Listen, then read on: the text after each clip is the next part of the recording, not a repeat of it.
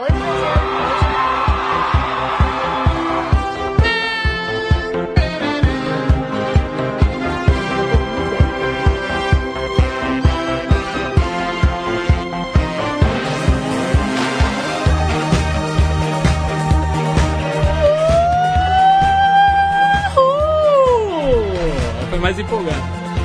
Hoje você tá empolgado, Cadinho? Hoje tô empolgado. Eu tô sempre empolgado, na verdade, né? Mas. Não é sempre que você tá Não, empolgado, sempre. Cadinho. Sempre. Sempre. Sempre, sempre. Sempre. Até hoje que eu tô com o corpo moído, acho que eu estou com a reação à, à vacina da febre amarela. Ah, tomaste. Pois é. E aí, como foi? Foi mais rápido do que a moça. Dá licença, deixa eu levantar aqui. Ah, mas moça vai doer. Não, já foi. Ah, já? Ah, já. E agora o senhor está dessa, dessa maneira aí, combalido Tô meio combalido, mas aqui, empolgado. empolgado, como sempre. Como sempre. Então é isso. Então lá vamos nós para mais uma edição do Asterisco, o programa Talk Show podcast que você quiser sobre cultura pop and Arrabaldes. Ao vivaço, sempre às segundas-feiras, 19 horas, no facebook.com.br e central3.com.br. E às terças-feiras, por volta de 16 horas, em podcast, pra você ouvir enquanto tá procurando uma mina pra ser fixa aqui no programa. A gente tá tentando. A gente tá tentando. A gente tá Eu- eu, realmente inclusive, tentando. tenho, tenho sido abordado por transeuntes. Transeuntes. Na, na semana passada foram três. Sim. Três pessoas que vieram me falar. Então, vocês precisam ter uma mina fixa na Sim. equipe, né? É, a gente tá tentando, né? Comigo também aconteceu, transeuntes me, me abordaram bastante. Semana passada foram vários transeuntes que me abordaram, Ô, mas aí louco. por outras, por outras razões. Eu sou o Borbs, e neste domingo eu te resolvi tirar os meus alargadores por uma questão de higiene. Pra dar uma limpada, né? Sabe, sabe como funciona isso, né, Cadinho? Sei, sei bem, sei bem. Né? Então. É, dormi sem, porque achei que tudo bem. E aí eu tive que dar uma arrom... tive que rearrombá-los, porque parece que diminuiu 4 milímetros o... na noite. Minha orelha fechou. Não tá sendo fácil ter 34 anos e fingir que tem 16. Tá sendo bastante complicado ser eu neste momento, mas enfim. Thiago Cadinho, Oi, que fez uma playlist especialíssima hoje. Especialista, você reparou o tema da playlist? Eu não faço não? nada, nem abri o e-mail.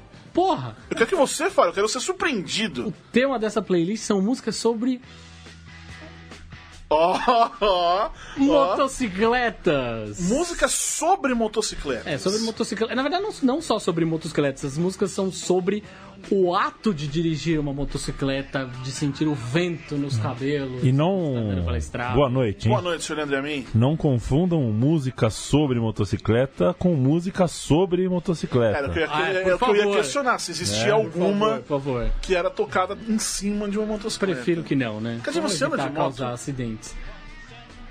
Acho que não, né? Você nunca tentou nem uma mobilete. Não, nem uma mobilete. Eu, na verdade, acho que sou um fracasso até pra andar de bicicleta, que dirá pra Ah, você, andar de me, bosta. você não me diga isso. cara. Eu digo, digo sim. Você não sabe andar de bicicleta. Meu, sou um fracasso. A última vez que eu andei de bicicleta eu tinha talvez 10 anos de idade. Tá, então você sabe andar de bicicleta. Ou era com rodinhas. Não era com rodinhas, mas eu tenho certeza absoluta que se eu subir numa bicicleta agora, não vai acontecer aquela coisa de Ah! É, queria andar de bicicleta. Não vai, Vai, acontecer, vai, não é vai. fácil, não. é fácil. Não vai. Vai É ser fácil. terrível. Enfim, temos a presença temos de a- um dos é- é nossos transeuntes hoje. mas é transeuntes. Que, aliás, deixa eu até fa- aproveitar aqui. O pessoal que assina lá o catarse.me barra de BR, eles tiveram a, a sorte... A sorte, dá pra dizer Sorte, sorte sim. de, de ganhar ingressos para cinema que eu esqueci de trazer. Aí veio o nosso aqui. Você é quem, meu querido? Eu sou o Ian. O Ian veio buscar os ingressos e eles não estão aqui. Então ele só vem participar. Vai, a- a- é a felicidade da nossa presença. Cara, que legal. É super. Não, porra.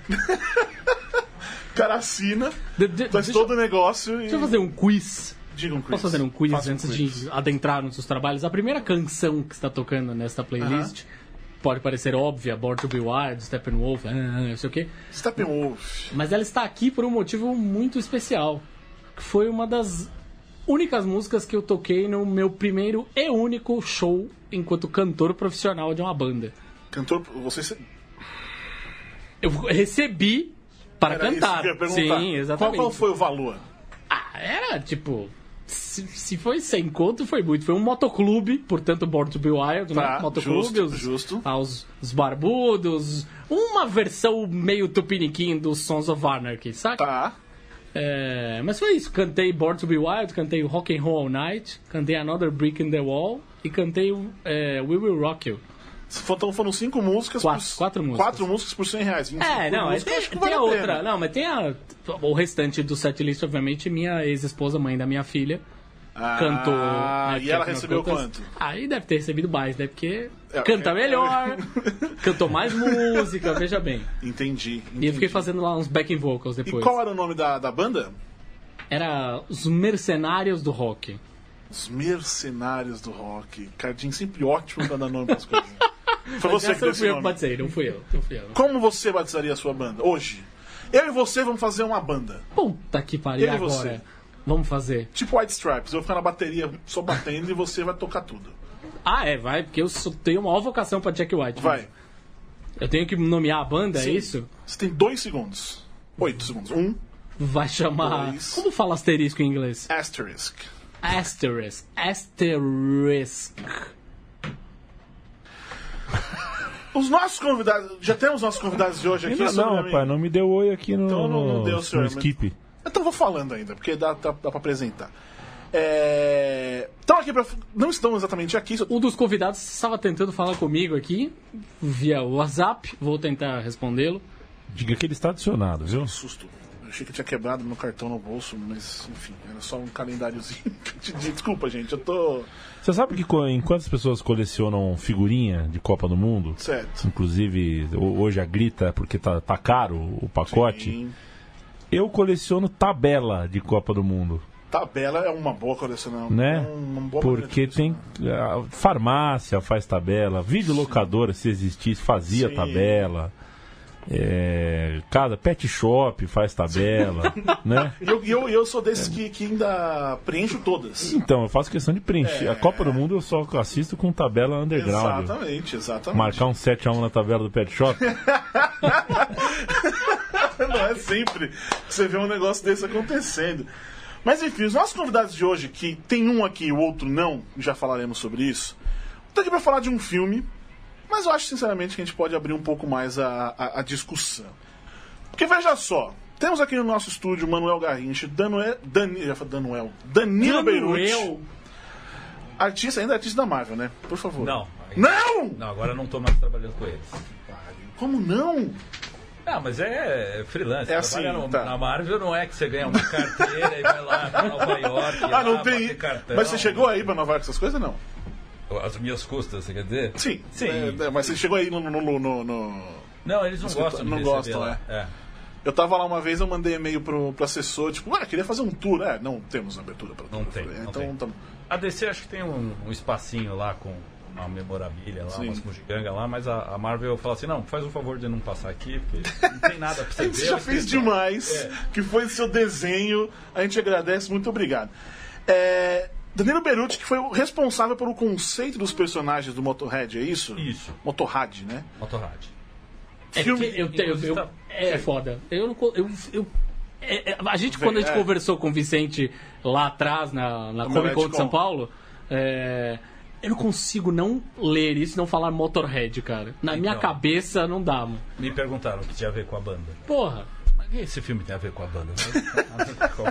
que banda, né? Que banda é? Motorrad, que é um filme do Vicente Amorim, que numa exceção que nós não abrimos, é bom deixar isso muito claro, nem pra Leandra Leal. A gente não abriu essa exceção, você lembra disso? Lembro, pois é. Várias vezes foram, foram oferecidos o, o Skype com Leandra Leal, mas não aceitamos, mas com o Vicente Amorim aceitamos, ele ainda não está online, é isso? Ainda não. Muito bem. Nós vamos falar do filme? Como Vamos diz a, diz a grande Mazé, é uma, uma mãe de criação da Roberta Nina, que faz as vibradoras Sim. aqui, um dia falou, mas é, perdeu a novela, mas assiste a novela online, Mazé. Ela, e que Olari, eu não assisto essas coisas Olari. Olário, muito bem. Olari, já tô chamando o Vicente aqui, hein, que pingou. Ok. Aí. Nós vamos falar sobre o filme? Vamos falar sobre o filme. Mas acho que o que mais importa no fim das contas é que o, que o Motorrad é um filme de gênero brasileiro. Não o gênero brasileiro como brasileiro sendo um gênero. Um filme brasileiro de gênero. Isso! Muito obrigado por senhor ter corrido. Isso que é um bom editor de texto. exatamente. O que não é exatamente muito comum. Vicente Amorim, você nos ouve? Eu ouço, estou tentando ver também e ser visto. Estou tendo apanhando aqui do Skype. Vamos ver, vamos ver Ser- se agora isso vai rolar. Ser Peraí. visto não vai ter como, então fique tranquilo com a webcam. Pode ficar pelado. Oi, agora eu estou me vendo. Não sei se eu estou vendo, vocês estão me vendo. A gente não tá te É. vendo, mas não se preocupe com isso. Tá tudo Tá bom. certo. Tá bom. Eu tava aqui falando, Vicente, sobre o fato de o- que, pelo menos pra mim, o Motorrad ele é mais importante pra, por ser um filme brasileiro de gênero. Tô certo? Olha, eu, eu acho que isso é uma, é uma coisa fundamental nele e é, e é o que define a trajetória do filme desde o começo. É, a nossa, o meu desejo já de 20 anos era fazer um filme de gênero. O desejo do Tuba, da Filmland, da produtora dele, o produtor do filme, era fazer um filme de gênero. E eu acho que é, a gente ter conseguido fazer um filme de gênero como Motorrad, o filme ter vendido no mundo inteiro como ele vendeu, é, ter tido o sucesso que ele teve nos festivais, ter sido bem recebido pelo público é, é, primário dele, é uma vitória enorme. Muito bem. Eu quero começar então com uma pergunta que vai, vai pros dois aqui, mas na verdade é uma dissertação a pergunta, né? Eita porra. Porque vamos. Mas como de costume, tá tudo É, certo. exatamente. Não, não, não pergunta, são duas, mas enfim. É baseado em duas coisas que eu vi nesse fim de semana. A primeira coisa é a entrevista do, do Darren Aronofsky para Variety, na qual ele explica, ele explicou o que ele queria dizer exatamente com mãe. Sempre tem o É, exclamação. tem essa mãe. exclamação. A segunda coisa é o Aniquilação, filme que a Paramount achou que seria uma boa ideia deixar a Netflix distribuir no mundo todo. Que cagada enorme da Paramount, mas enfim, isso aí é uma outra discussão que teremos ainda no site, mas enfim.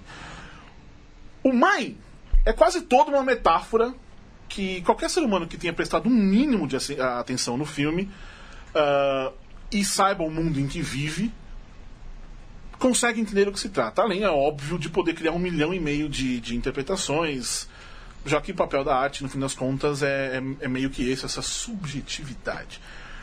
E eu acho uma cagada enorme esse tipo de, de coisa quando o cara precisa vir ao público, olha, é sobre isso que eu falei. Inicialmente o Aronofsky até tava tipo, meu, foda-se o que as pessoas estão achando. É claro. Ele, ele tava assim, mas ele resolveu explicar. O Aniquilação é um filme que, que senhores que estão nos ouvindo, assistam esse filme, se possível, sem saber de nada. É, Mas ele é mais ou menos isso. Ele tem a, a- a metáfora dele, a parte subjetiva, mas ele também é uma, uma coisa bastante objetiva, eu acho que para atingir mais, mais o público. Assim, tipo, quem não quiser ficar pensando demais, assiste. Ele tem uma camada que dá pra entender. Exatamente. E aí temos o Motorrad, que é um filme que, que joga um monte de coisas na sua para você assim, naqueles acho que 11 minutos do começo, que não tem uma uma fala só. Tem muita coisa ali que você vê, que você enxerga, que você, você pode interpretar. E não explica nada o filme. Então, a pergunta para os dois aqui: vocês sabem o que é exatamente o que está acontecendo no filme? Cada personagem, o que é que significa aquilo ou não? Exatamente, exatamente não. Tá. Mas, mas tem uma intenção, é lógico, mas você está pouco comparando ali, vamos dizer assim, um trabalho que nem o Mãe, que é super ambicioso na sua profundidade, e, e o Slasher. Sim. Então, sim, basicamente, a gente tem o slasher, ele, ele deixa um monte de coisas em aberto. ah, é, eu acho que tem, tem uma coisa que, assim, não precisa sair tudo explicadinho, e como que tava aí, que horas e que o que e não sei o que lá. O filme tem uma, um componente sobrenatural forte, então isso é uma outra questão. Mas, por exemplo, na hora que você compara com o Mãe, o Mãe ele quer ser uma alegoria. O, Sim, o, sim, sim. o, o que é um pouco menos ambicioso nesse sentido. né? Você sabe É, de o- tudo, o- Vicente? Eu acho que o, o Motorrad é, é- é, sobretudo, menos metido desse ponto de vista. É, a gente, eu, Danilo, Baião, Tuba, nós que criamos e escrevemos o, o- juntos né, é, é, o, o filme, a gente sabe o que está acontecendo. Agora, a gente sabe e ao mesmo tempo a gente deixou, como é a vida, né, aberto para algumas interpretações. Por favor. É, Eu acho que não cabe, é, nem tenho vontade de, de ficar explicando, porque no que você explica, você destrói, né? Você, você mesmo você, você desfaz ali.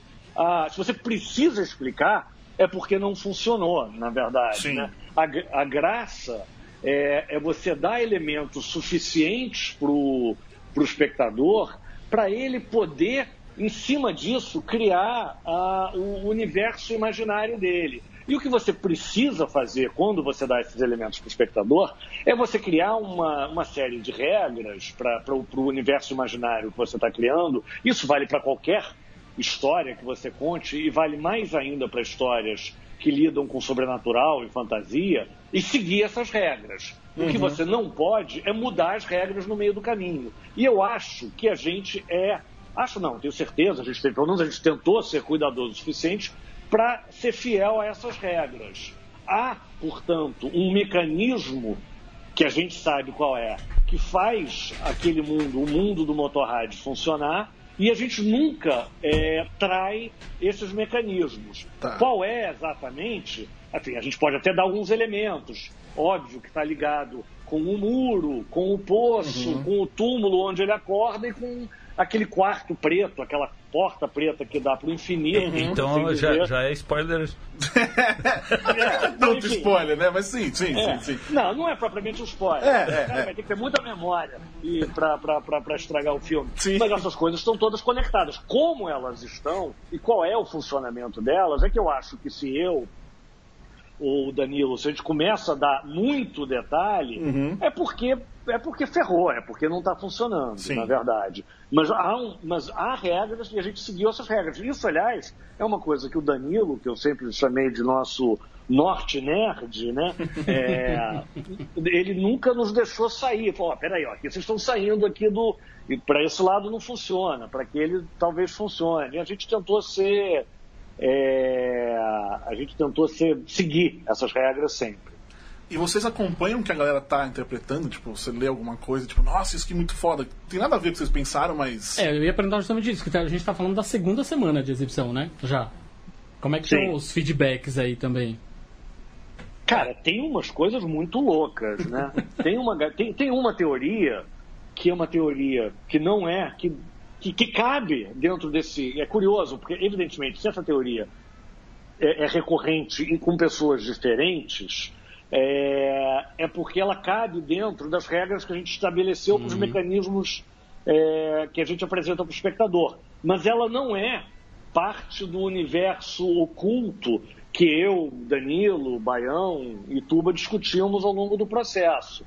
É, eu não sei nem, não sei, eu, eu e eu e eu e Danilo a gente já discutiu elas, eu não sei nem se será que tem problema. Eu vou falar, foda-se. Manda, manda. É, é, pode falar palavrão. Pode, por favor, a gente até pede, inclusive. Tá. É, é o seguinte, há uma teoria que a partir do momento em que o garoto, depois de roubar, isso não é spoiler, porque isso é no quarto minuto do filme, de- depois do garoto roubar o carburador e pular por cima do carro, na verdade, ele é morto. E tudo que acontece depois acontece como se fosse numa espécie de purgatório, num plano é, que você pode chamar de espiritual. É tipo de- Caverna do Dragão, assim, aquela teoria do Caverna do Dragão. né? Acho que é meio tipo Lost. só. Todo mundo eu morreu no consegui acidente uma de avião. comparação com o Cavernão do Dragão. Eu posso me aposentar imediatamente. Eu odeio teoria de fã, eu preciso dizer. Eu odeio muito Uhum. teoria de fã. Eu não gosto, porque às vezes. Depois do filme, ok, a gente se diverte imaginando o que aconteceu, mas o antes. Pra mim, por exemplo, o Westworld, cara. A galera conseguiu destruir o Westworld assim. Porque fica pensando, Verdade. pensando, pensando, aí é uma hora de adivinhar. Alguém acertou a teoria. Não, mas o, o Lost ele foi destruído nos primeiros Também, dois meses também, dessa também, forma. também. Mas também é um negócio que é o seguinte, também você vai ficar ouvindo as teorias, uma hora alguém vai acertar lá na É, loteria e pronto. exatamente. exatamente. É, o, o que acontece é que hoje em dia parece que tem, como, como mudou muito o consumo de cinema, mudou muito o consumo de seriado, é, as pessoas gastam muito tempo Gastam, no fanfiction. gastam. né? Então, É. Gastam e irrita demais.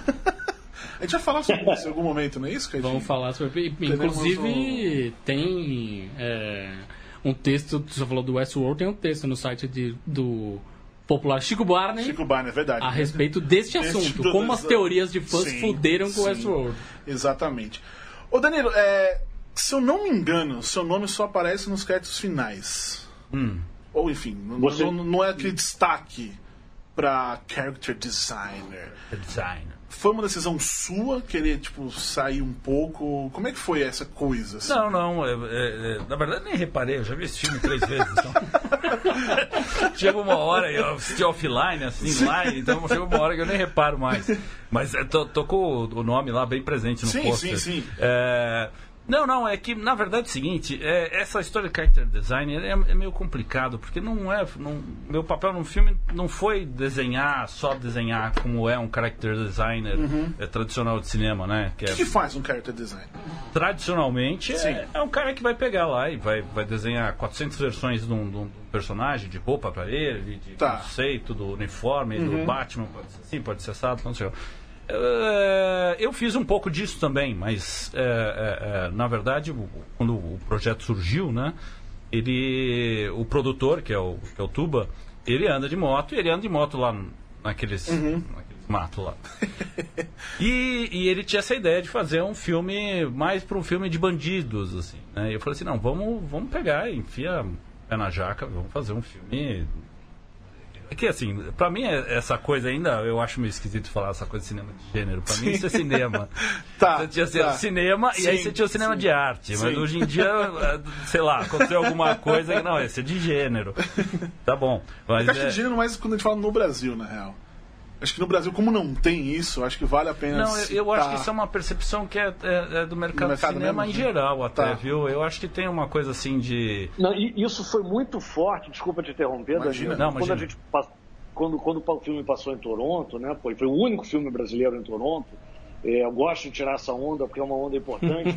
Claro, pô. É. É, ele, é, a gente aqui se deu conta quando ele foi selecionado, e a gente quase, vou, ser honesto, eu quase caí para trás. Eu já tinha tido outros dois filmes em Toronto, mas filmes que, assim, porra, o primeiro era um drama social, que é o Caminho das Nuvens, com Wagner Moura, a história de uma família pobre que vem de bicicleta, tal, o tipo de filme que você faz, você sabe que vai entrar em festival, entendeu? Só que eu não fiz ele para isso, mas não é, se o filme for bom, você espera que isso aconteça. E o outro filme foi O Homem Bom, que era com Viggo Mortensen, porra, um filme de, sobre a ascensão do nazismo na Alemanha com Viggo Mortensen. Porra, bicho, se não entrar em Toronto, você pode cortar os pulsos, desistir, pede pra cagar e vai embora. né? É, agora, esse filme, um filme de terror esquisito pra caramba, brasileiro, entrar em Toronto, primeiro a gente se deu conta, caralho, é a primeira vez que um filme de gênero brasileiro entra num dos três na, na, na seleção na, perdão, na sessão principal de um dos três festivais mais importantes do mundo, que hoje em dia são é, Cannes, Berlim e Toronto. To- Toronto passou a Veneza já há alguns anos. É, e lá, é, durante os debates o que aconteceram durante as sessões, é, a- a- a- o público perguntava, poxa, mas por que, que esse filme, que é um filme de gênero, está na sessão principal? Não, não é para falar mal do filme, não, falando bem. Por que ele não está no Midnight Madness, que é uma sessão, uma espécie de um gueto é, de gênero que eles têm lá no festival? E essa, essa pergunta, obviamente, não era para mim, era para a programadora do festival. E ela falava, não, porra, porque ele é um filme de gênero, mas é um filme de gênero que a gente acha que tem a possibilidade de se comunicar com o público do mundo inteiro. E que foi o que aconteceu já no primeiro dia que passou lá. Vendeu, enfim, China, Japão, cacete, já, Estados Unidos, Europa inteira. É, é um filme que, por incrível que pareça, está há uma semana e meia em cartaz, mas é um filme que já é para os produtores um sucesso financeiro por causa dessas vendas internacionais. E, pois é, não, isso é muito, muito, isso é muito legal e é muito relevante. Sim. Porque isso, isso nos, inclusive, no- no- nos chancela a fazer mais filmes como esse. Eu, Danilo e Tuba temos um novo projeto de gênero, entre aspas. Mas o que, que eu quero dizer, voltando à pergunta de vocês? O ser de gênero é importante, por isso que eu interrompi você, desculpa, viu, Danilo? É, é, é importante não só aqui, como lá. Ser um filme, é mais do que ser de gênero. Ser um filme brasileiro, no caso para eles, a gente cai numa subcategoria que é latino-americano de gênero. Eles nunca viram isso na sessão principal de um festival como Toronto. Entendeu? E qual era o outro filme de gênero que tinha na sessão principal de Toronto? Era A Forma da Água, porra. Entendeu? Tá. Que você pode até discutir se é, o quão gênero ele é, ou deixa de ser. Não, ele Exatamente. é, fantasia, Sim. tudo bem. É. Sem entrar, é, eu acho um filmaço. Aí tem, eu sei que tem uma polêmica aí, mas enfim, eu sou, eu sou dos fãs. Tamo junto. mas então- Tamo junto. É, beleza, que bom. Enfim, então isso é muito, é, isso é sim relevante, é muito relevante. E, e, e, e por isso que quando a gente fala sobre isso, a gente lembrar que é um filme brasileiro é uma coisa que, que faz diferença. Desculpa, Danilo, segue aí. Não, não, e tem uma coisa que é engraçada. O Motorhead ele é um filme esquisito mesmo, assim, porque ele tem uma coisa. é, é, é, eu, eu, eu também não. No começo esse negócio de Toronto, eu falei assim, caralho, mas eu não, não conheço essa coisa de cinema e tudo mais. O Vicente vai poder te explicar qual é a importância do Festival de Toronto e tudo mais, mas. É, e eu, mas eu acho que até por conta da comparação que você fez com, com Mãe, é, o Motorhead ele não é 100% o, o slasher eh, americano, né? Ele é um Sim. filme que tem uma coisa, uma estética, ele tem um, uma pluma e tudo mais, que coloca ele, ele é de gênero, mas ele também tem um pezinho ali no, no filme artsy, Já, sim, sim. sabe? sim, sim, então, total. quer dizer, é, é, fizemos um, um produto maluco aí que achou um, um mercado para ele, né? Sim. É, tem uma caveira no filme. É coisa sua? Tem um esqueleto, na verdade, no filme, né? Não, foi, é- foi coisa sua ou Não, eu, eu contribuí com o que eu pude. Eu passei pro roteirista uma, uma lista com 20 mortes diferentes envolvendo moto, entendeu? Então, quer dizer, quando eu falo assim, não, eu não sei definir o que, que eu fiz direito desse filme, porque o nome Concept Artist não entra. Sim. Entra no meio disso uma lista com 20 mortes envolvendo moto que ele poderia usar no, no Tá. roteiro de uma forma ou de outra. Entendeu? Então, Não, e aí, e aí entra- entrou também a- o esqueleto. E até só para defender o tubo aí na história dos créditos do Danilo, os créditos principais do, do Motorrad são aqueles, aquelas cartelas no começo. Sim, sim, Perdão, sim. aquelas, aquelas cartelas no final. Aquelas cartelas únicas, que é ali que tem fotografia, montagem, desenho de, desenho de personagem, etc, etc. No começo, além do nome dos atores, só tem os- o- as produtoras, o nome do tubo e o meu, mais nada. Sim. Não, Sensacional. e eu não tenho o menor problema com isso. eu não tô Não, criando não, casa é que eu- aqui. não, na verdade, eu eu perguntei às vezes porque você às vezes queria, tipo, Não, não, não, não. sabe, se- ficar um pouco longe, não sei. Não, sei lá. não, não, teve Não sei. Não, tanto que a gente corrigiu essa injustiça no cartaz. Muito bem. Eu me botar em destaque no cartaz. Bem, tudo bem. Ô, ô, Vicente, quando a gente te entrevistou lá na, na Omelete Com, é, vo- É muito filho da...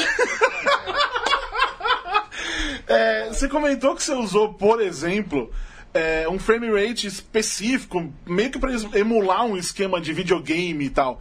Sim, Como que foi verdade. isso? Como é que você gente- fez isso, enfim, É?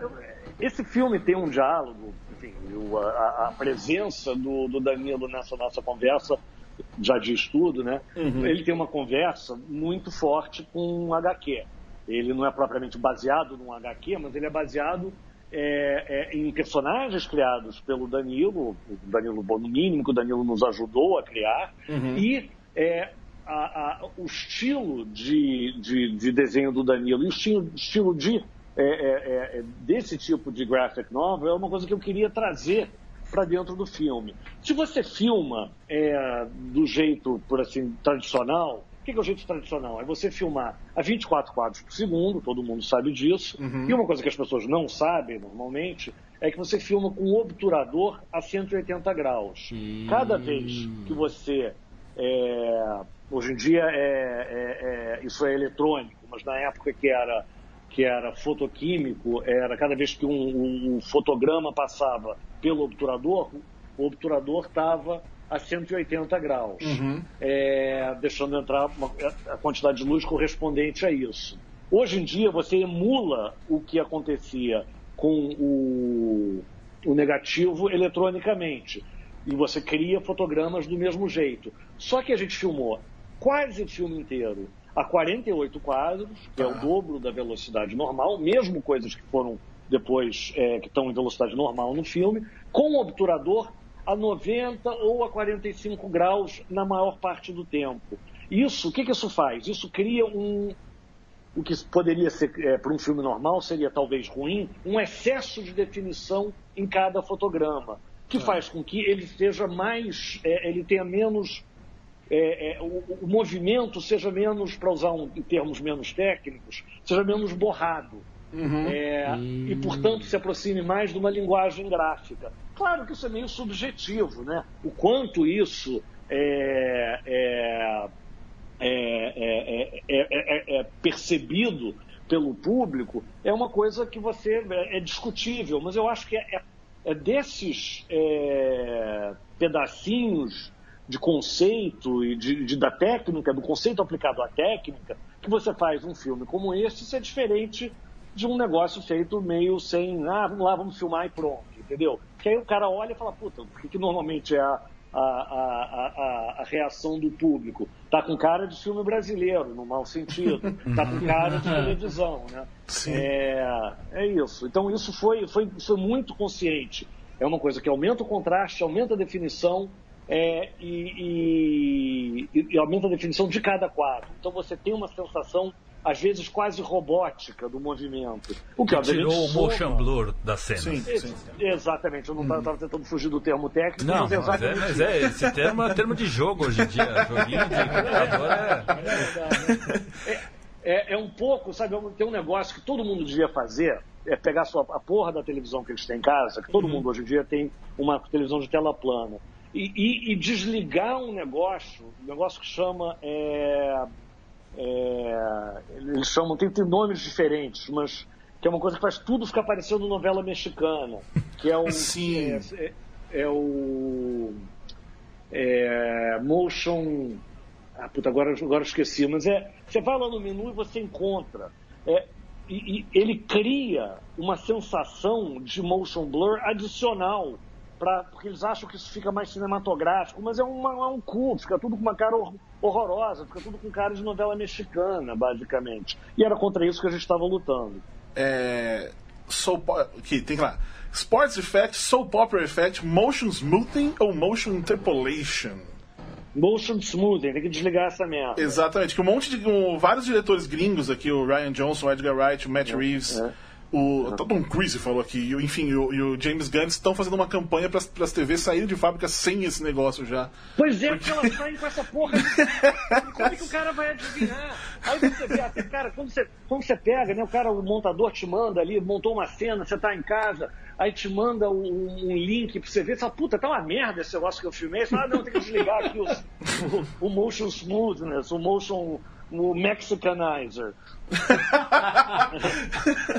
e, e, isso nós estamos falando de TV. Uh, ah, você, quando você filmou alguma coisa, você pensou em algum tipo de tela? Porque, por exemplo, eu lembro quando fez o J.J. Abrams fez o, o, o, Force Awakens, ele, ele, ele, tinha uma tela, acho que no mundo, que era a que funcionava a ideal, né? especificamente, né? que era laser, não sei das quantas. Você chega a pensar nisso também, ou como estamos no Brasil, uh, isso infelizmente ainda não é uma possibilidade. Você faz o seu melhor, você, só, você tem a consciência do que você fez, mas como a galera vai ver, aí você já não, não Cara, você, na verdade você calibra a sua marcação de, de luz para o padrão do que seria a melhor tela no Brasil, que seria uma tela. O problema é que os exibidores não são, sabe, muito é, é, coerentes ou não são muito constantes na calibragem que eles fazem da, da, da, das suas projeções, mas seria a projeção de uma sala premium dessa é, VIP, que, uhum. que, a tela, que, a, que, a, que a cadeira deita e tem um anão que faz, é, que faz massagem no teu pé e não sei o quê.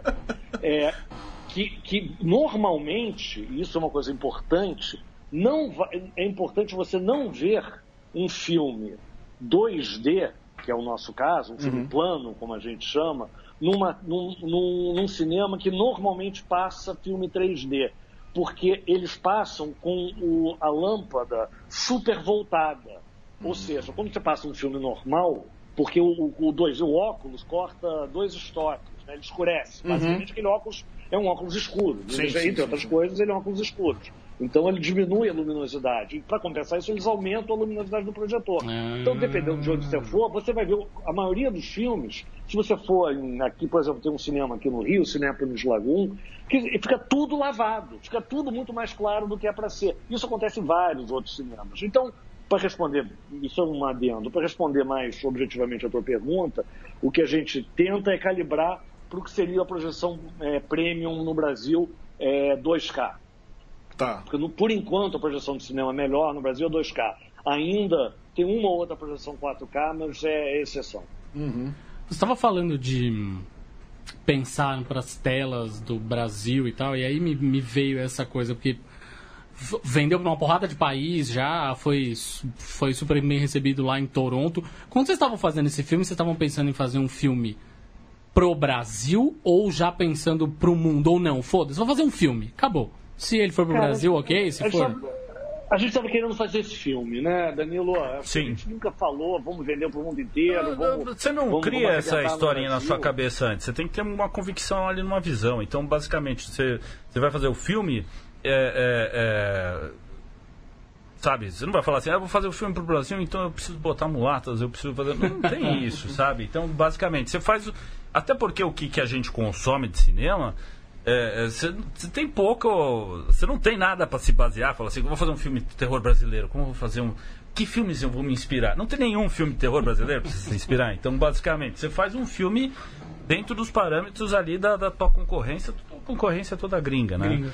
Mas não, não, não. Eu não me lembro de jamais a gente ter tocado no assunto e falar assim, mas estamos trabalhando no mercado brasileiro ou mercado Não. internacional. Não. Eu acho que você tem uma ambição de ter um produto. Como eu faço com as minhas histórias em quadrinhos, por exemplo, o, o astronauta foi distribuído pela Panini pelo mundo inteiro. Você faz uma história universal, você faz uma história que não vai precisar ali de uma explicação, do ensejo social, ou o que seja, para ela funcionar. Então o Motorrad seguiu o mesmo caminho. Ele acabou sendo universal nesse sentido, né? Porque apesar de ser tudo brasileiro ali, é Serra da Canastra, beleza natural, cabal, não tem nada que você pegue e fala assim, ah, isso aqui eles não vão entender, sabe? Não, absolutamente não.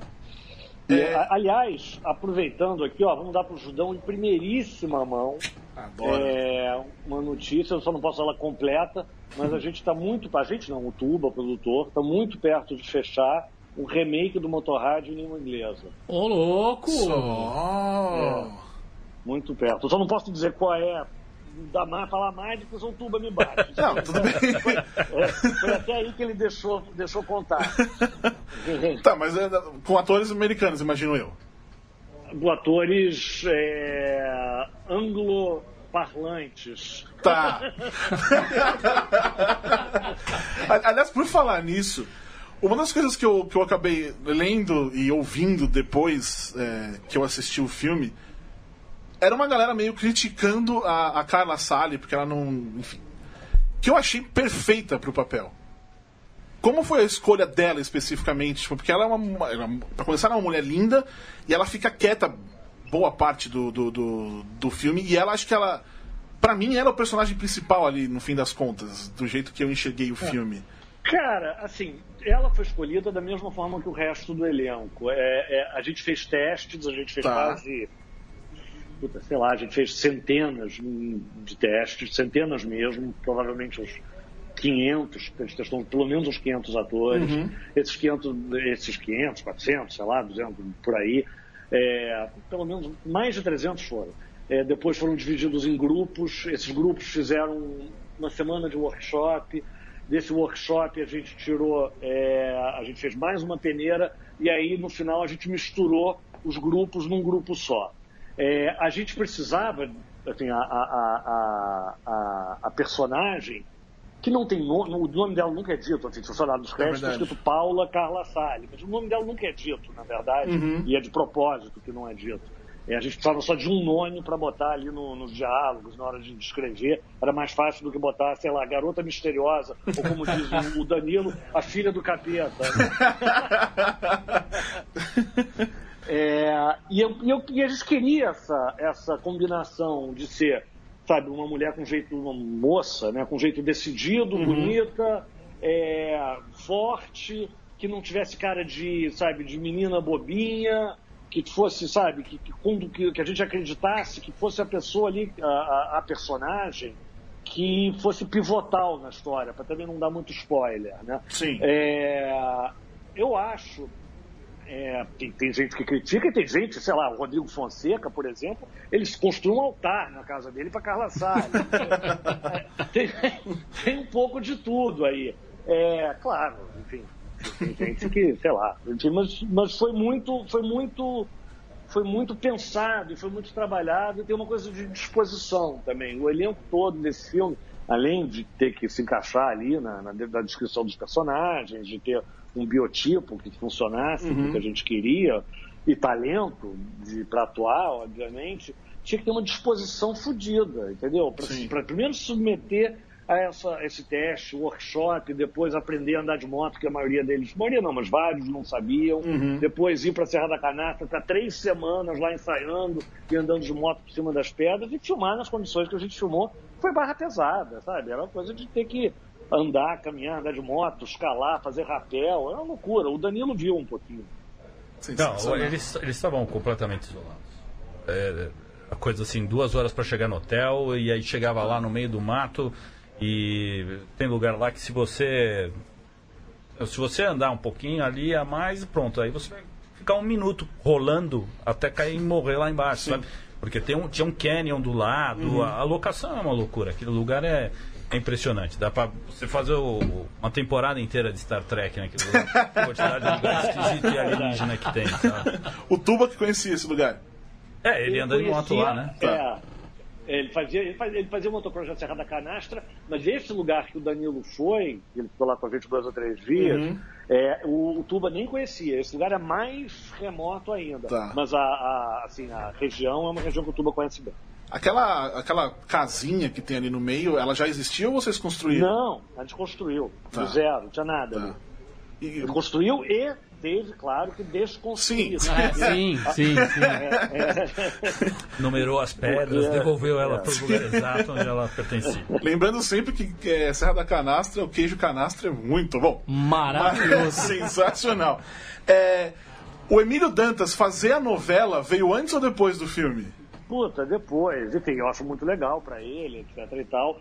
Mas a ideia, isso eu não falei quando você me perguntou do elenco, uhum. era fazer um casting com atores tá. razoavelmente experientes, que você não consegue um bom ator que não tenha nenhuma experiência, uhum. mas que não fossem caras manjadas da televisão. Tá. É, e tanto, tanto ele, quanto o, o Guilherme, quanto a Carla, e a própria Juliana, todos eles tinham feito alguma coisinha em televisão. Sim. Mas, nenhum deles era famoso por isso. Uhum. É, tanto, é, agora, nas, no que a gente terminou de filmar, ele entrou na porra da novela, entendeu? É essas coisas. A gente queria fugir disso, mas não tem jeito, né? Não, o cara que é bom ator no Brasil e ainda por cima bonitão e tal, cara, uma hora ou outra ele ou ele não é bom ator ou ele não é bonito, se ele não acabar na televisão. ou, ou, ou, então ele não gosta de dinheiro. Você vê até, sei lá, por exemplo, o, o Wagner Moura, é, que fez uma escolha consciente a partir de um certo ponto da carreira dele, de nunca mais fazer televisão, uhum. depois que ele fez O Caminho das Nuvens, que foi o primeiro papel dele como protagonista, ele já tinha feito um ou dois filmes antes, mas foi o primeiro papel dele como protagonista, ele foi chamado para a Rede Globo. Aí ele fez o JK, fez uma novela, e depois ele falou, não, não quero isso pra mim. Mas não tem jeito do cara não passar ali, porque o cara não paga as contas. Sim. Não tem muito jeito. O Star System brasileiro é, é muito calcado nisso, né? É, eu ia perguntar, ainda vou perguntar na real, é, mas você acha que ajudou alguma coisa o filme? E aí, portanto, você ficou feliz que ele acabou fazendo a novela ou não? Eu acho que. Eu acho que. Eu talvez atrapalhe mais do que ajude. Tá. É, porque você acaba vendo ele como o público, né? Esse público, e eu me vejo como parte desse público. Uhum. Você não está querendo ver a carinha que você vê na novela, tá. entendeu? É, você está querendo ver aquela história. Você não quer pensar, ah, esse cara era um traficante da novela das nove, que comia não sei quem, entendeu? Entendi. Não é isso que você quer pensar. Você quer se concentrar naquele personagem, né? Uhum. Ainda mais personagens como os, os do Motorrad e de quase qualquer filme mais para os slasher, uhum. que são personagens quase mudos sempre, né? Sim. É, então você, você quer tentar afastar ele dessas referências. Uhum. Agora, é um atrapalhar muito, subli, muito também marginal. Sim. Não, Sim. não acho que tenha sido ruim para o filme, não. Ô, ô, Danilo, você... Eles escolheram os... Você participou da escolha dos atores? Não. Mas você desenhou, tipo, essas ideias, tipo... Por exemplo, a personagem da Cara Sally, tipo, tem um cabelo mais... Tem cabelo curto. Isso foi... Isso foi isso, é, essa é a sua parte ou não? Não é assim que funciona? Não, não, foi mais com os vilões mesmo. Ah, os a vilões, Carla, tá. A Carla é um. Tá. É de certa forma um dos vilões do filme, mas, mas o. ah, eu, não- eu nem me dei o trabalho porque. Isso é um trabalho de casting mesmo. Tá. Isso é o tipo de coisa que, que depois. Ah, Ele está sendo é. modesto, porque depois que a gente fez o. Depois que a gente fez o cast, de fato ele não participou do casting em si, mas depois que ele fez o. A gente fez o casting, a gente, em cima do que ele já tinha proposto, ele Danilo tinha proposto, a gente desenhou o- o- os personagens em várias situações, com vários figurinos, com o, tipo de cabelo e, e maquiagem que a gente estava imaginando. E o, e o Danilo passou, sei lá, um, dois dias ou três, sei lá, agora não me lembro mais, mas alguns dias conosco, no escritório de produção aqui no Rio, dando, dando a opinião dele. É, foi uma coisa que a gente fez junto e da qual a participação dele foi muito Assim, mas importante. é, é que assim, é uma coisa É, que acontece numa reunião e você, você vê lá as coisas sendo montadas, você dá uma opinião e tudo mais. Mas não, não, não é que quando, quando alguém fala assim, não, mas você desenhou, não sei", eu fico com uma expectativa quando você vê, por exemplo, um livro de um, de um filme, uma grande produção, onde tudo já foi esmiuçado e se chegou ao resultado e o desenho é aquilo, e aí passa para um cara que vai manufaturar. Não, não chegou a ter esse, esse nível de acabamento, entendeu? E eu acho que assim, na verdade é que a, a, a cara tem a cara perfeita pro. Sim, sim. Os, os vilões têm cara? Olha, é o seguinte. é, como tem, esse, como tem esse, essa possibilidade aí dessa, dessa língua inglesa aí e tudo mais, Ah. e eu, particularmente, eu, eu aposto até em uma outra coisa que não é uma, um remake. Eu, eu acho que, que a, hora, a hora que você tem um, um filme que nem Motorrad na mão, fazer um remake é uma cagada, acho que tem que fazer uma continuação. Tá. Porque o Motorrad ele é aberto o suficiente para te permitir você simplesmente pegar a fórmula e, e colocar outra ideia, outra história dentro dessa mesma fórmula acontecendo em, em algum outro lugar. Tipo Cloverfield, olha lá. Não, não é uma É, antologia. é, bom, eu- o Cloverfield ele foi meio que Esse o, último foi triste, o terceiro foi meio que o, É, é, ele não foi Não tem razão, acaba sendo mais uma coisa do formato do que propriamente da história. Sim, sim. Exatamente. sim, é, sim, é que sim. o terceiro Cloverfield É, foi, lá, é, foi- ele não foi o nenê tirado a ele foi o nenê que enfiaram a. Exatamente. né? Então é meio complicado. É, mas, mas então assim, tem alguma coisa ali dentro quando abre o capacete? Uhum. Bom, vamos ver o que vai acontecer, né?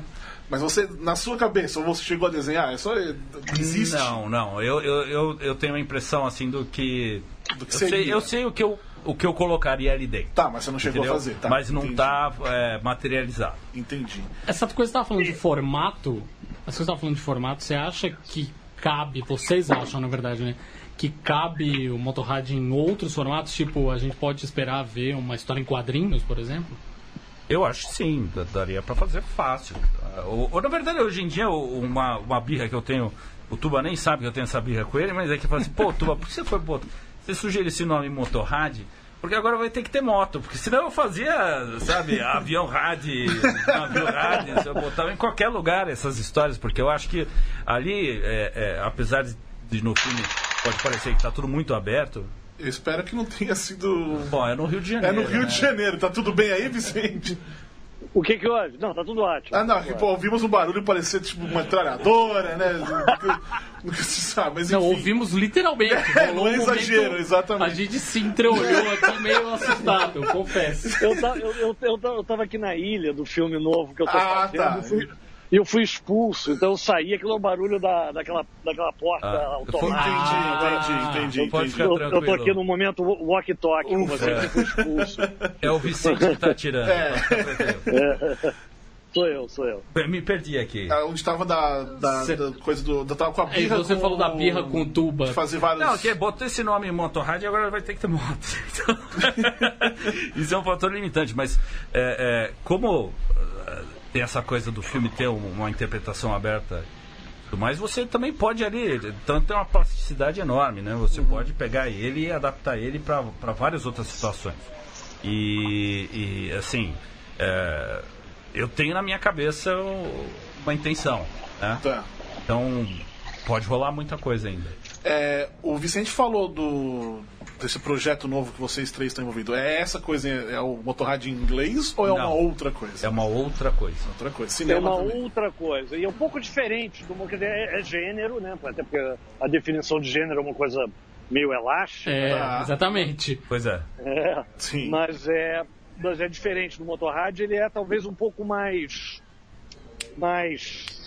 É, Vai, fala, Vicente. saiu, saiu, saiu uma crítica do Motorrad, que foi uma das mais legais, lá em Toronto. O cara dizia que o Motorrad era o filme mais estranho do ano. Ser um pouco menos estranho, vai. Tá, tá. É, Tá tá acho que... Tá. É, de fato, o Motorrad é um filme estranho mesmo, né? É- É, é. Mas é uma coisa boa ter essa estranheza. Acho que- Porra, claro que Que a é. galera geralmente quer. É, esse é meu, meu problema, com, por exemplo, com a coisa do, do mãe, de ficar explicando. Que a galera quer essa explicação. É pro Ah, público que eu acho que é o problema. E eu nem acho no Mãe, de verdade, que no filme, no produto final, ele explica. Eu vi gente falando que a, prim- a última meia hora é um- muito didática e tal. Eu não acho. Eu não acho didático como é, por exemplo, a versão americana do Vanilla Sky. Tá. A Não, última meia hora do não, Vanilla claro Sky, ele não, é. literalmente explica o filme. Mas, por exemplo, o, o Aniquilação, ele é um filme completamente estranho. Você fica Sem assistindo spoiler, e eu não tipo. ainda, não, hein? pode ficar tranquilos. Pode ficar. Não vou falar nem nada. Você não viu, não quero nem falar pra ver trailer, porque eu acho que essa é a grande graça, inclusive. Essa estranheza Eu vi faz parte da, da experiência de assistir o filme. Você ficar, tipo, o que está. O que, que eu tô vendo? É, o, o Aniquilação muita eu comecei a ler o livro. E Tá. ele é estranho dessa forma. Sim. Então ele tem uma coisa meio onírica, onde as pessoas parecem que estão o tempo inteiro meio acordadas. Então, tudo muito- que eles veem, o que acontece com eles, eles estão meio que sempre num, num estágio de não estou 100% acordado aqui, as coisas estão acontecendo, eu não lembro nem jeito das coisas. Então é. é- é- com certeza vai dar essa. Eu, eu não li, mas é, mas é uma, uma, uma coisa muito legal. E, e, Vicente, como é que foi o, o treino pro grito da Juliana Loma? Que eu acho que foi o primeiro grito de, do gênero no Brasil, né? Pois é, não, mas tinha que ter, né? Não, não dá pra fazer um filme desse e não ter. Eu, tal- talvez tenha um grito num, em algum filme do Mojica, será Eu ia que falar isso agora. é verdade, Sim, é verdade, sim. é verdade, é verdade. É. Mas mainstream, não, esse é o primeiro. É verdade, é verdade. Esse é o- Cara, Tem, tem a virgem do, do Chico Anísio lá, aquela atriz lá que foi, foi, cara, foi, teve que treinar, teve que treinar. Tá. E ela tava, teve, assim, uma coisa que a gente é, é, é, fala pouco quando tá, até porque a gente raramente tem a chance de conversar com gente que entende durante tanto tempo, Uhum. que está sendo essa nossa conversa. Mas, porra, bicho, o, o Motorrad foi um filme, essa, essa dificuldade de realização, ela a gente pagou um preço por ela, né? A, a, a gente teve três acidentes Eita. razoavelmente graves. E um dos acidentes foi a Ju, é a Juliana Loma, que ela levou um tombo e estourou o ligamento cruzado do joelho. Caralho! Hum, É. O outro, outro acidente foi com a Carla Sale e o terceiro foi com um dos, dos dublês que fazia lá o, um dos, dos motoqueiros espectrais lá. Uhum. É, e ela, quando, quando, quando ela filmou essa cena, é, e a Serra da Canastra, ela não é muito alta, mas é alta, e a gente filmou no inverno. Então era zero grau, ela tomando um monte de remédio para dor e para anti-inflamatório e o cacete. Esse take que entrou no filme foi o último, porque depois ela ficou completamente sem voz durante dois dias. Por sorte, a gente não precisava dela Tá. nos dois dias seguintes, até porque nesse mesmo dia a gente filmou a morte dela. Uhum. Claro que ainda faltavam umas coisinhas de antes para filmar, mas era pouca coisa. E foi, foi, foi, a gente fez, aí fez de novo. E tem um momento, isso acho que não é spoiler, tem um momento do poço, que eu não vou nem dizer muito o que, que é, Uhum. que o barulho que a gente ouve ali naquele momento, parte do barulho é o grito dela sintetizado. Tá, Ah, que legal. tá, É. é. tá. Isso me lembrou uma coisa de aniquilação. Assista esse filme, é muito bom. Eu vou ver, eu vou ver. eu vou ver. Tem um negócio Vocês viram, muito... vocês viram- viram a, a matéria que saiu no Guardian, acho que ontem ou anteontem, falando o negócio da ida do Aniquilação direto para Netflix? Basicamente, eles, a, a pergunta que eles faziam é, is, como é que é? Annihilation too brainy for the box office. Será que É, a é uma coisa que eu é também- eu tô- demais pro... Eu, eu vi Tudo, isso, eu não vi no né, The Guardian isso, eu vi algumas discussões no, no Twitter especificamente. Mas, é, sim, eu acho que tem, tem um pouco disso, sim. E acabou, por exemplo, eu li hoje um texto de um- uma menina que escreveu duas mil palavras sobre o, Aniquilação. E ela fala de Caraca. coisas que eu não enxerguei. Tipo, eu literalmente não enxerguei, porque ela viu numa tela gigante lá nos Estados Unidos, boa definição, Ah, e eu vi na. TV, eu não vi. Eu literalmente não enxerguei aquilo. E aí isso dá uma. Ah, que raiva, né? Mas enfim. é, Vicente, muito obrigado por ter por esse seu tempo aí com a gente. Eu, eu falei no Obrigado. começo, você não ouviu, mas é uma. Você é a primeira pessoa que a gente fala no Skype. A Leandra Leal, a gente ficou um ano falando que ela vinha aqui, a gente não aceitou o Skype. Você foi logo de primeira, hein? Porra, Olha aí. Obrigado pela deferência. Eu acho vocês os caras mais fodas, os caras que mais entendem desse tipo de. Não só cinema, mas desse assunto que tem. Então, fazer. Você, você viu, eu escrevi pra vocês, eu Sim, fazia questão sim. de falar, eu tava triste de, de talvez não poder, eu expliquei as razões Uhum. aí. É, muito obrigado por terem me aceito dessa forma, mas eu tô aí representadésimo Pô. pelo meu norte, no- o norte nerd tá aí, que, que, porra, bicho, tá bom pra caralho. Né? É que a. Leandra Leal eles queriam que viesse mesmo. Tem sabe? isso. Não vamos negar, não vamos negar, não vamos negar. Ah, tá certo, tá Mas sério, certo. Valeu, brigadão. então. É, boa sorte com o filme, que espero que ainda vá mais longe. Né, porque é sempre difícil. É sempre, a ideia é sempre ver ah, o filme na primeira semana. Cara, então assistam. cara, é, é, pois é, não. É, no, no, no, no- no- no público brasileiro ele vai, ainda vai um pouquinho, não sei o quanto, mas vai. Aham. E a nossa maior briga, e por isso que é importante conversar, vou falar a última coisa aqui, não vou Por favor, por favor. estender. Que é o seguinte, a gente, para fazer um filme como esse, a gente realmente precisa.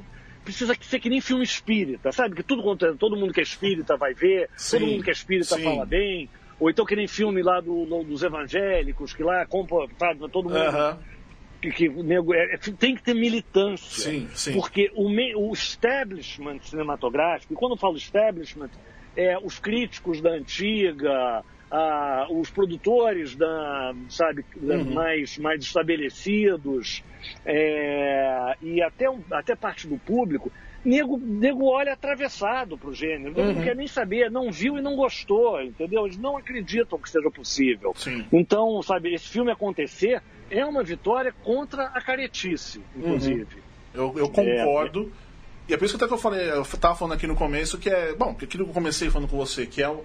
Eu acho que mais do que o filme existir, etc., eu acho que a importância dele é essa. É o fato de ser um filme de gênero, está sendo feito, está no Isso. cinema e, enfim, eu acho que realmente a galera tem que. Quem gosta desse tipo de filme vai assistir, assim. É, vocês que estão nos ouvindo, você que gosta de filme de terror, filme de. Esquece, ah, filme brasileiro, esquece isso. Vai pro cinema, é, um, é, um- é, é legal pra caramba. Você vai ficar pensando, é o, é o tipo de filme que eu, pelo menos, adoro mesmo ver. E eu acho que é necessário. A gente, tanto. Nós aqui no Judão, a gente sempre tenta falando, fala bastante sobre a cultura pop nacional, que praticamente inexiste. Tem que começar de algum lugar e eu acho que esse é um, é um, é um bom, bom começo. Vicente, de É novo, brigadão. Valeu. Brigadão, vai lá pra sua, pra sua linha de edição, depois a gente se fala. Tá bom, valeu. Abraço. Valeu, meu querido, brigadão. Passou. Danilo, você, cara, brigadão também por ter vindo, velho. Imagina. O que, que temos de quadrinhos? Tem, tem uns quadrinhos? É, tudo secreto, né? eu Tudo tô fazendo secreto. o Astronauta 4. Sim. É... Fazendo, né? E aí tem esse outro Tá. projeto aí que eu já tenho Uhum. gestora e tudo mais, mas ainda não tô, não tô divulgando. E, e, e, meu, o negócio é o seguinte, o Motorhat, ele, ele já ah, na cabeça. Na minha cabeça eu faço as minhas coisas, eu sou quadrinista, então quer dizer. Uhum. Sim. Eu acho o Vicente é doido, né? Porque ele trabalha com essas equipes de 60 pessoas. Eu tenho que trabalhar comigo mesmo, Sim. já acho difícil. É, mas o Motorhead, ele já prenuncia uma coisa aí, porque pra, pra, tanto para distribuidora quanto para produtora, ele já ele provou que, que dá para fazer mais. E tem espaço para ser mais coisa ser feita. É, quanto a, por exemplo, fazer uma adaptação em quadrinhos, não, não digo uma adaptação, mas acho que uma expansão, É, né? isso aí, isso aí. Em quadrinhos. É, hoje em dia eu não tenho tempo para fazer todos os projetos que eu gostaria de fazer. A, a questão é receber um, um din-din em Sim. cima, né? Mas. Mas, é, mas você tá só trabalhando com quadrinhos ainda? Eu, eu não tenho. Não, não, imagina, não Tá. vou ter publicidade, não. não. Eu achei que você estava se referindo Não. a essa coisa de cinema. Eu Não, não, não. tenho pretensões cinematográficas a dirigir porcaria nenhuma. Tá. Quero fazer minhas histórias em quadrinhos E, e eu quero que elas tenham um ciclo aí, de repente, de ter uma adaptação para o cinema, ou virar um produto, ou alguma coisa, porque eu vejo que, que é, é, essa coisa do pop brasileiro é difícil porque é, é, as pessoas também têm uma, um, um, discurso, às vezes, que te coloca sempre numa posição underground. Uhum. Né? Então você nunca se permite testar, ou você nunca se permite arriscar, ou você nunca se permite sair lá do seu quadradinho, e você acaba sempre tá indo lá fazendo as coisas do mesmo jeito, e, e você não se arrisca a fazer sucesso. E aí eu acho que é uma das grandes Sim. cagadas, entendeu? Acho que, que a gente tem aí no Brasil, assim, é, talentos ímpares em todas as áreas. A propaganda brasileira é, é, é, o grande beneficiário de não existir uma grande cultura pop brasileira. Uhum. Porque eles, eles absorvem roteiristas, eles absorvem diretores, eles absorvem é, músicos, absorvem diretores de arte que podiam estar desenhando ou podiam estar dirigindo, sei lá. É, então, quer dizer, a gente tem tudo para. A gente tem até mercado de consumo, pô. A gente tem. O Brasil é, é. Inclusive, se o negócio faz sucesso aqui no Brasil, é um mercado que você tem que falar assim, pô, esses caras têm é, é, uma cultura que é meio americana, meio europeia e a maior colônia japonesa do mundo. Pô, se der certo no Brasil, é, essa porcaria vai dar certo em algum outro lugar, né? Pô. Faz sentido. Então é isso, cara. Obrigadão por ter vindo mesmo. É, guardamos novidades. A gente tem que continuar aquele papo daquela outra é, vez verdade. ainda. Que a gente prometeu que prometeu seria uma parte 2, exatamente. Eu nem lembro qual era o assunto. Eu também não lembro, mas até aí eu Tá falando de quadrinhos. É quadrinhos, era isso, mas enfim.